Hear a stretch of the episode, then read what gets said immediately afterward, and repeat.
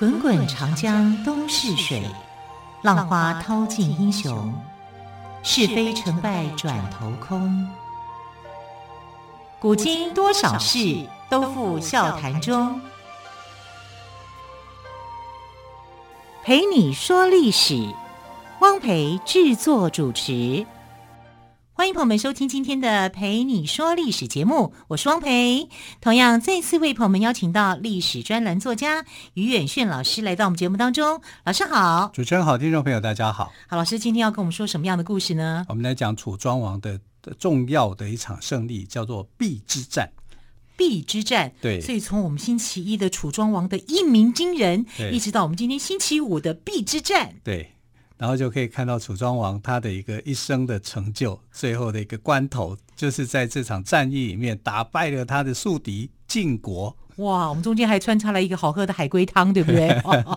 还有美丽的夏姬。夏姬也提醒女性朋友一定要真的要保护自己哦。对，我想在现代的社会，不只是女性朋友，男性的朋友也要保护自己。没错，没错的。嗯，嗯，那我们来讲哦，就是当时晋楚之间有一个重要的国家，就是郑国。那郑国的位置呢，其实离晋国比较近，离楚国比较远，所以照理讲，郑国应该比较跟晋国比较亲近，跟楚国比较不是那么密切。多半来讲，就是楚国用武力啊去打这个郑国，让郑国屈服。可是对这个战争的长远目标来讲呢，楚国一定要威胁郑国，因为这样他才能够更威胁到这个晋国。因为晋国晋楚之间的争霸很长一段的时间，比齐国还长。齐国没有跟楚国打过仗，晋国有，而且打好多次，多半来讲都是谁胜利呢？晋国。啊，所以对楚国来讲，他一定需要一场呃胜利，一场战争来证明他自己是一个霸王霸主。当霸王霸主有什么好处？保护费可以收很多啊，对不对？其他的国家就会听他的啊。你先尊称我为伯嘛。我在史书上面来讲，没有霸主这两个字，只有称伯。哦，伯这个字伯啊，称伯公侯伯子男的伯吗？对呀、啊，啊，伯就是伯仲叔季嘛。对，对，老大是谁？叫阿贝嘛。对对呀、啊，他要当阿贝啊。老大是阿贝。对呀、啊，是要来当阿贝啦。对啊，所以你可以看得到，就是他。借着一场战争来帮助他这个成长，啊，这个战争跟谁有关？跟郑国有关。楚国希望郑国能够臣服于他，他可以借由郑国的战略位置来称霸。所以呢，楚庄王就这样常常去打郑国。那时候的国王是郑襄公嘛，这郑襄公就是继这个郑灵公之位上来的。那郑襄公虽然他也是一个英明的君主，但他武力不行。啊，没有像呃楚国那么样的强大啊，所以他就向晋国求援啊，因为晋国至少比他近。那现在又是楚国来打他，那晋国的军队还没到，楚国的军队却已经到了郑国了，那怎么办？抵抗啊，只好抵抗了。所以郑国跟这个楚国激战了十几天，楚国强烈进攻之下，郑国的国都整个都快要被打垮。啊，所以这个城里面就传来一些哭泣的声音。那楚庄王这时候是率兵去攻打的，他听了以后就觉得很不忍心，啊，所以他就下令停止进攻。那楚庄王就说：“我们退兵是要让郑国人知道，楚国也是一个礼仪之邦啊。既然我们要称霸中原，就该以德服人。可是郑国的人不晓得啊，郑国人在想说。”我们国家城池都要被打破了，结果你们反而退兵了，所以他以为是什么呢？以为晋国的军队来了，他的求援的兵队军队到了啊，所以楚国就不得不退兵，所以他就利用这个机会呢，又赶紧把损坏的这些城墙做一些修补，做紧一些这个呃军事上面的一个工程，赶快把它填补起来啊，要再全力抵抗。那。楚国见到郑国没有投降的意思啊，我退兵是要你们投降，那你们在想些什么呢？于是他又在围攻郑国，但晋国这个时候的军队在哪里？不知道，还在走路，所以他们的这个牛步化非常的慢，始终还没有到这个呃郑国这边来。所以郑国总共被围攻了两个多月。这两个多月最后的结果啊，就是啊成都被打破。那郑襄公没有等到郑庄王啊楚庄王进到宫殿的时候，他就袒露上身，牵着一头羊在宫殿外迎接楚庄王。这是当时的一个礼仪啊。你投降了，你就要表示自己是很卑微的，你身上就不能穿任何的正式的官服，你只能够袒露上身，表示你是屈服的。而且呢，你要牵着一头羊，杨是温驯的啊，表示你是温驯的啊，你是呃善尽这个诚恳，非常诚恳的要请求这个楚国的原谅啊，就非常非常的卑微。那。楚国就在想说，你们投降了，很乖，很听话，那他就打算要班师回朝了，哦，就回楚国去了，不打你了，反正你们都听话了嘛，听话你就听我的啊，我也不会去把你这边设一个楚国的县，没有，那时候没有这个想法，就是屈服，你屈服我就同意你。那这个时候呢，郑国的援军就来了。郑国援军打了两个多，人家都已经打两个多月的仗，他现在才来，打完了，而且而且郑国愿意投降了，军队才到。那军队才到以后呢，这怎么办？要打吗？对啊，跟谁打？因为郑国已经投降了，打郑国吗？不是啊，战争对象是楚国啊，要打楚国啊，所以这个时候变成说，我不知道对手在哪里啊，对手人家都要回国了。那你再去打什么？打空气吗？好，所以就郑国就分两派，有一派就是主帅呃荀林父跟士会为主，就认为说这个行事作风要谨慎。楚国如果要班师，那晋国何必打这场仗？嗯哼，啊，那可是另外一派的主战的啊，比较年轻的一个将领啊，他们就说我们一定要打。其中有一个叫做先谷啊，是姓先名谷，谷物的谷，因为他的。呃，他的这个祖先叫先軫，先轸在城濮之战的时候，城濮之战也是对楚国。城濮之战，对，哦、在楚成王的时代，好，所以先呃先轸那个时候是打赢的，啊，所以他就想要继他的这个祖先的光荣，恢复传统的光荣，他也一定要把楚国人打败，他就主战。那另外有两个将领，一个姓魏，一个姓赵，那他们也想要主战，为什么呢？他们是年轻的将领。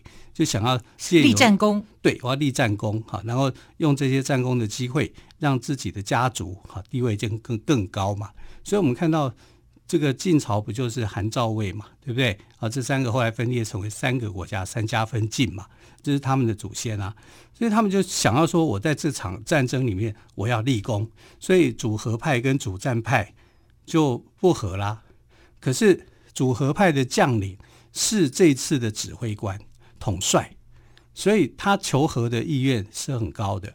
那楚国这方面的将领就是孙叔敖啊，他的另一孙叔敖。孙叔敖，对，孙叔敖，孙叔敖埋蛇。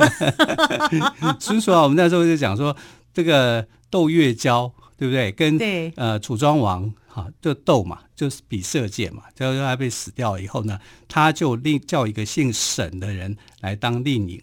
但姓沈的这当令尹，他觉得他自己没有才华。所以他就跟楚庄王去推荐说，这个为甲的小孩，哈，就是孙叔敖是。呃，很聪明的这个人，很聪明哦，而且他从小哦斩过两头蛇，对，对啊，他胆子很大哦，都不会怕哦，所以他就推荐了这个孙叔敖上来当令尹。那孙叔敖当上来当令尹以后呢，对楚国非常大的贡献，因为他在军事的一些制度跟设施做了很多的改善跟改变啊，然后让楚庄王就觉得说，我下次遇到战争的时候，我们是有可能会打赢胜仗的。果然，这一次在打郑国的时候，郑国是因为楚庄王手下留情，他不想让郑国的老百姓好像怨恨他一样，像魔王一样。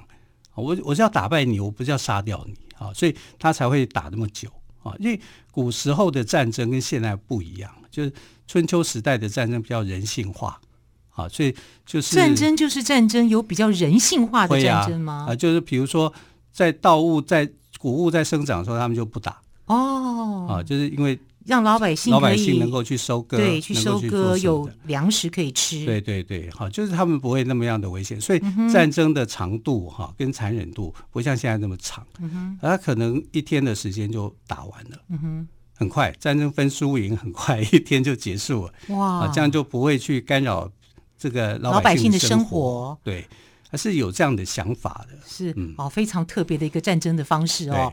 好，我们先休息一下，稍后再继续请于远逊老师跟我们说楚庄王争霸的故事。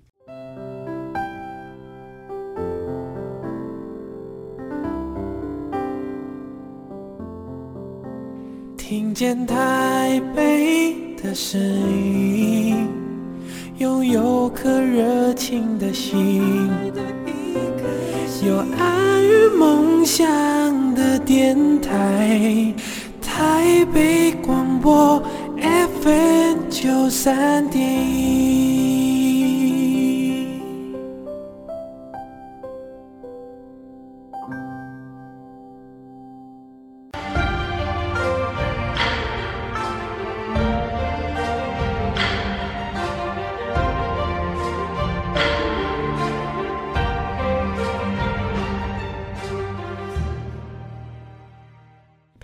史节目，我是汪培。今天特别来宾，历史专栏作家岳远轩老师跟我们谈到了楚庄王的争霸哦，非常的有意思。那么也谈到了古代的战争，还有人性化的部分。对，最重要的是，我读到了我小时候的课本读到的人物孙叔敖。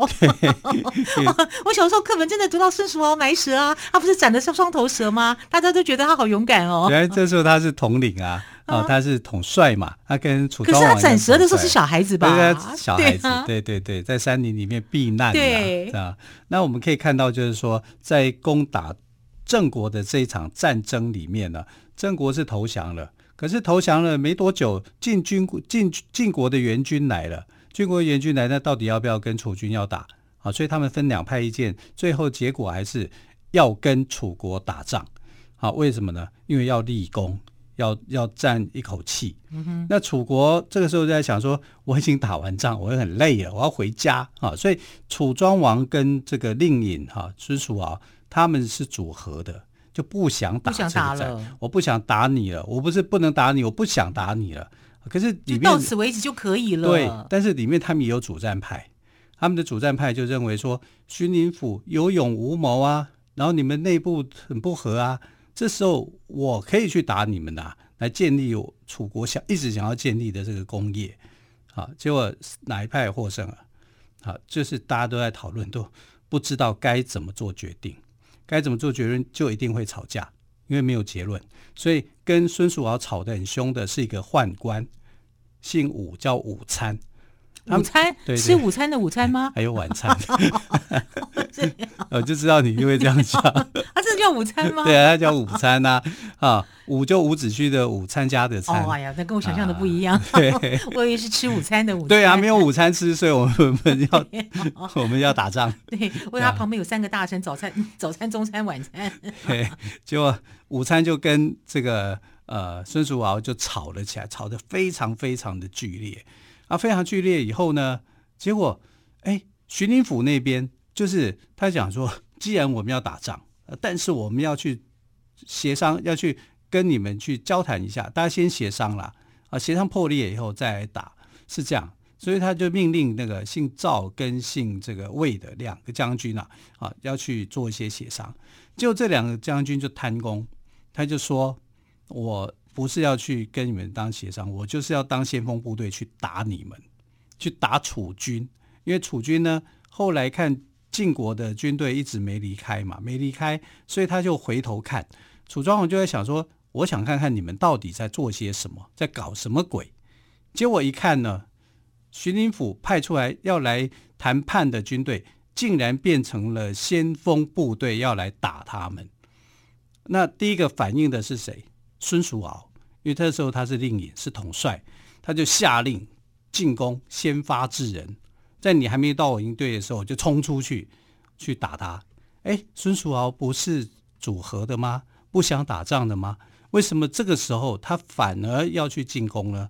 那是因为你来打我，嗯，你来打我，我就必须要反击，对我就要回击了，对，就必须要回击，而且两军作战，谁会胜利？正面冲突的话，勇者获胜。啊，这是这个先秦时代这个呃兵法家们告诉他们的一个道理。哈、两军狭路相逢，勇者胜。所以在这样的情况之下，就是进攻，没有任何一个犹豫。啊，所以孙叔敖就下令进攻。孙叔敖下令进攻，就把他们打退。他是把他们当双头蛇这样打吗？对，哎，我告诉你，打得更惨啊，打得更惨。楚军就被这个晋军就被打得很惨。嗯、他们没想到说楚军这么顽强，这么厉害，这么厉害。对，打到什么程度呢？打到他们连逃跑的时候啊都没地方跑，没地方跑。那个那个马车，因为他们是用车站啊，不是火车站的车站，就是利用这个马是来拉车子作战的。是啊，所以拉到那个车子轮子都掉了。就跑不快，然后就被楚军捉上来。所以他们平常治军很严谨了，对，训练很有素，很有素啊。然后那个楚国的军队就在那边笑这个晋国军队说：“哎，你们逃跑速度都这么慢吗？跑都跑这么慢，我已经放慢脚步了，你还跑得比我慢，你就等我来砍你嘛。”啊，他们就在那边嘲笑他。来，我告诉你们，用什么方法？你把这个什么东西拆掉，那个什么东西拆掉，你们就跑得比较快，赶快跑。还可以这样告诉他们哦。对呀、啊，对，是楚国的士兵教导晋国的士兵如何逃跑。逃跑，对呀、啊。你们这样跑太慢了啦！对啊，对啊，教你们怎样跑比较快。你们这样会被我们抓住的。对，抓住你们就完蛋。你们都没有听过我们将领孙孙叔敖小时候就埋斩过蛇的故事？没听过。反正现代人听过。对，所以他们反而就是，哎，你没看到一场战争里面的场面是楚国的士兵去教导晋国的士兵如何逃跑，啊、逃得比较快。两军作战还有人教他对方的嘞。对呀、啊。好，这就古代作战可爱的地方，有趣的地方。啊，这叫邲之战，因为在在这个呃河南的这个呃荥阳县的北部这个地区啊，两军交战，这个交战是很惨烈的。为什么呢？因为他们交战到呃，就因为打进军打不赢楚军嘛，兵败如山倒，他就必须要去逃跑。那逃跑以后呢，就他们到跑逃跑到黄河边上，黄河边上，但是很多人士兵。争先恐后要上船，那你争先恐后人那么多，船就会沉，对对，容易翻船。对啊，所以那个指挥官啊，仙谷啊，就是先整的后后人，他就下令说，如果有士兵攀爬船舷，就剁掉他的手指，剁掉他的手指，你就抓不到，你就会掉下来。哦、就战争就是可怕的啊，残酷的啊，啊，所以真的是不要。随便发动战争太可怕了。对，你知道史书上面怎么样记载这场战役的可怕呢？是满船都是手指。